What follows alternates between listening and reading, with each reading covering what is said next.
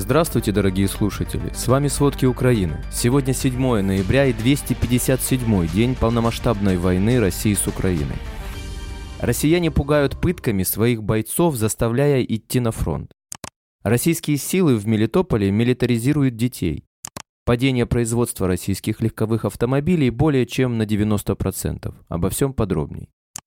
Пентагоне утверждают, что России не удалось уничтожить ни одной из переданных Украине пусковых установок «Хаймерс». Всего США передали Украине 20 высокомобильных артиллерийских ракетных систем, которые изъяли из своих запасов и которые изменили правила игры в плане способности Киева нацеливаться на российскую оборону. Однако Украина все еще нуждается в значительном количестве артиллерии для будущей борьбы, добавил чиновник. Расходы в этой войне высокие. Украина выпускает до 7 тысяч артиллерийских снарядов ежедневно, в то время как Россия – 20 тысяч в день. Напомним, Министерство обороны США опубликовало полный список вооружений, которые войдут в новый пакет военной помощи Украине на сумму 400 миллионов долларов.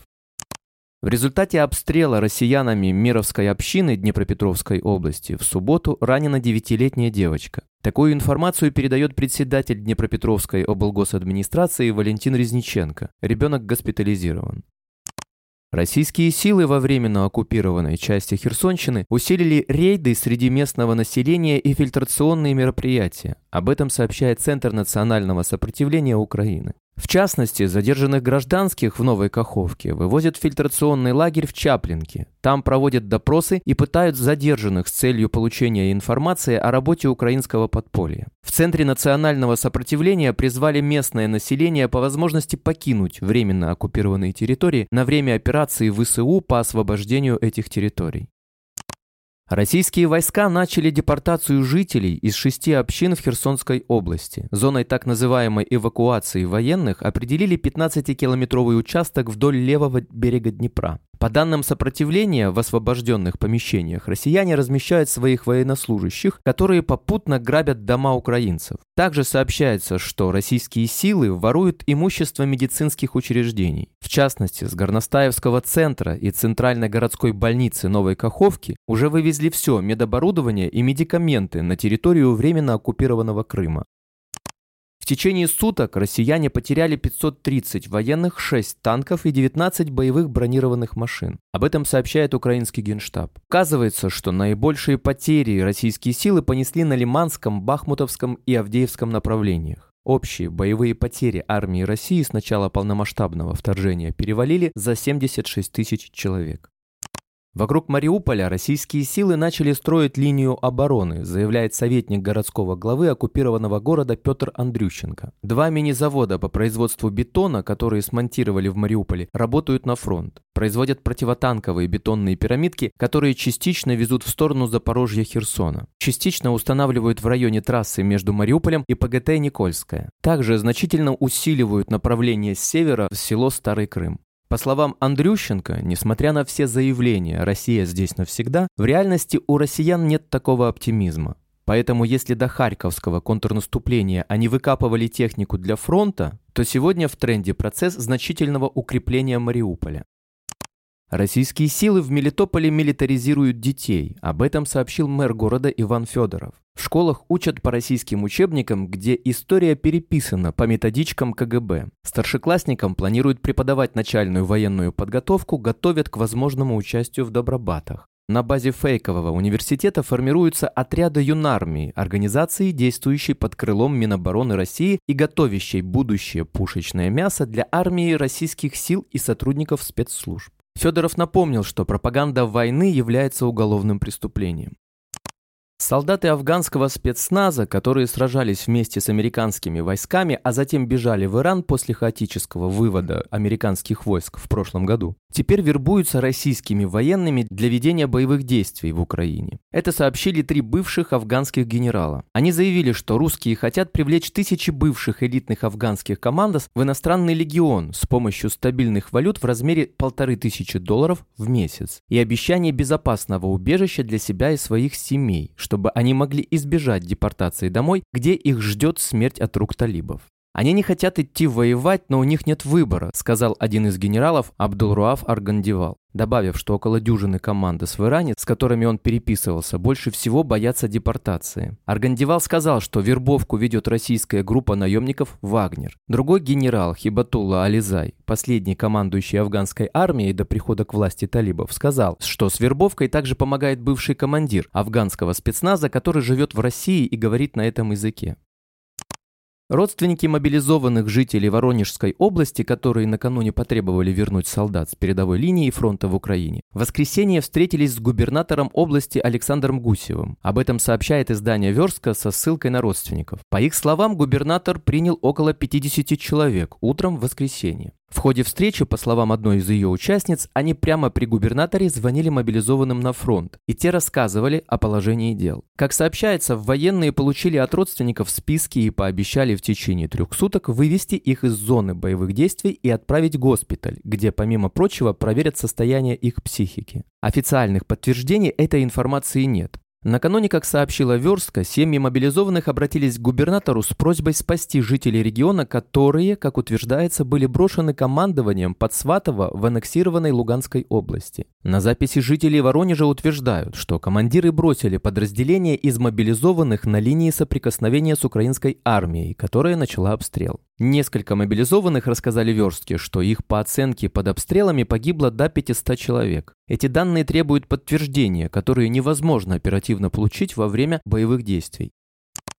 По данным 7 на 7 «Горизонтальная Россия», около 30 жительниц Пензы провели акцию протеста у здания военной прокуратуры. Они заявили, что их мобилизованных мужей и сыновей отправили на фронт без подготовки. Потребовав отозвать их с передовой и направить на обучение, пишет канал со ссылкой на пензенского журналиста Игоря Алексеева. И издание «Говорит не Москва». Женщины рассказали Алексееву, что вместо боевого слаживания и подготовки мобилизованным читали лекции о героизме. Журналист сообщил, что губернатор области не смог встретиться с гражданскими из-за якобы плотного графика, а пенские СМИ отказали жительницам в публикации их проблем, отмечается в публикации. Протестующие также сообщили, что у их родных практически нет еды, воды и нормального оружия.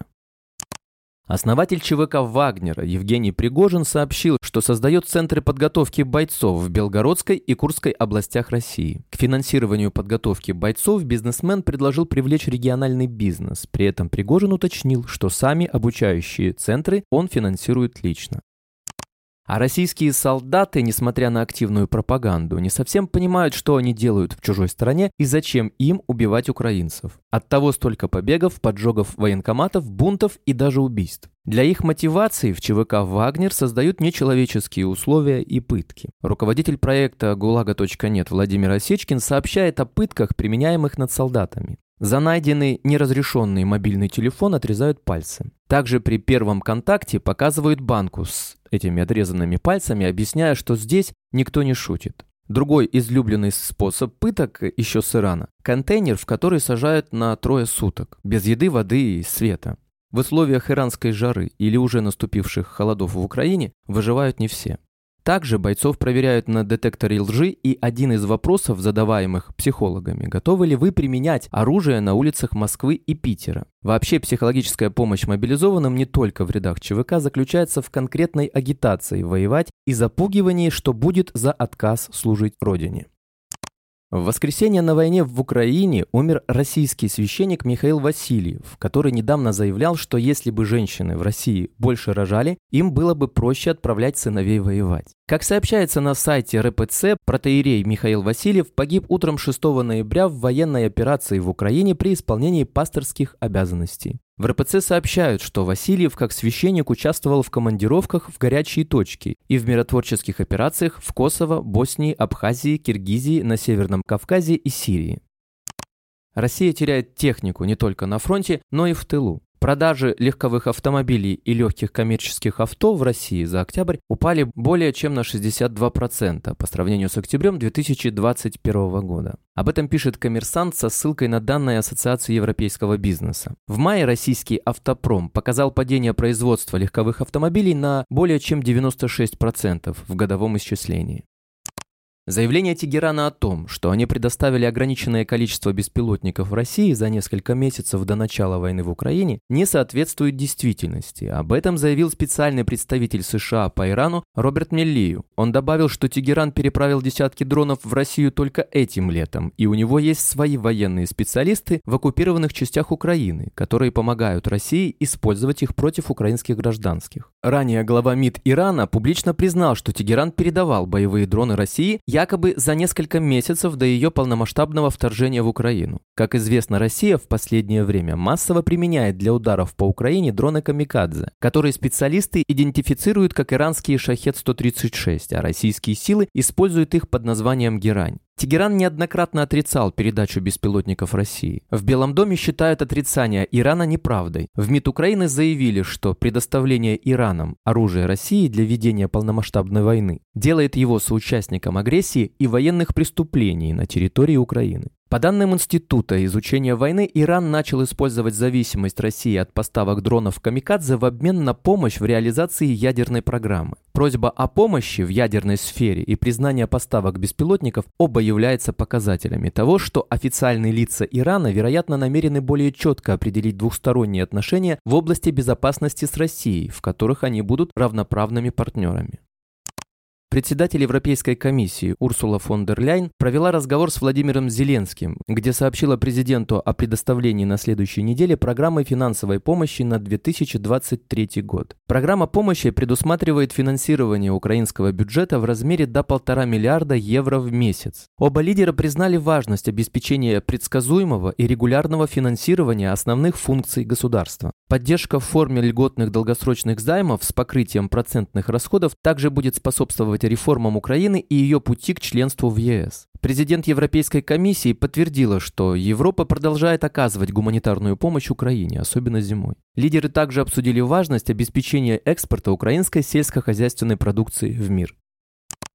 Жесткий запрет Европы на импорт российского угля, который вступил в силу 10 августа, привел к тому, что грузы с российским углем перенаправляются в Турцию, Индию, Китай и Африку. Об этом пишет Bloomberg. Отмечается, что эти партии угля продаются со значительной скидкой по сравнению с углем аналогичной марки из других стран. Так, в сентябре Турция импортировала российский энергетический уголь по цене 199 долларов за тонну, что на 23% ниже, чем уголь аналогичного качества из Колумбии, следующего крупнейшего поставщика. Импорт российского угля в Китай в июле увеличился на 14% по сравнению с прошлым годом и достиг наибольшего уровня за последние 5 лет. В сентябре Китай импортировал рекордные объемы российского сжиженного природного газа и сталелитейного угля. Спасибо, это были все главные новости о войне России с Украиной к середине 7 ноября. Помните, правда существует, а мы стараемся сделать ее доступной. Если вам нравится то, что мы делаем, пожалуйста, поделитесь этим подкастом с друзьями в России. Также, если вы хотели бы помочь нам делать материалы еще более качественными,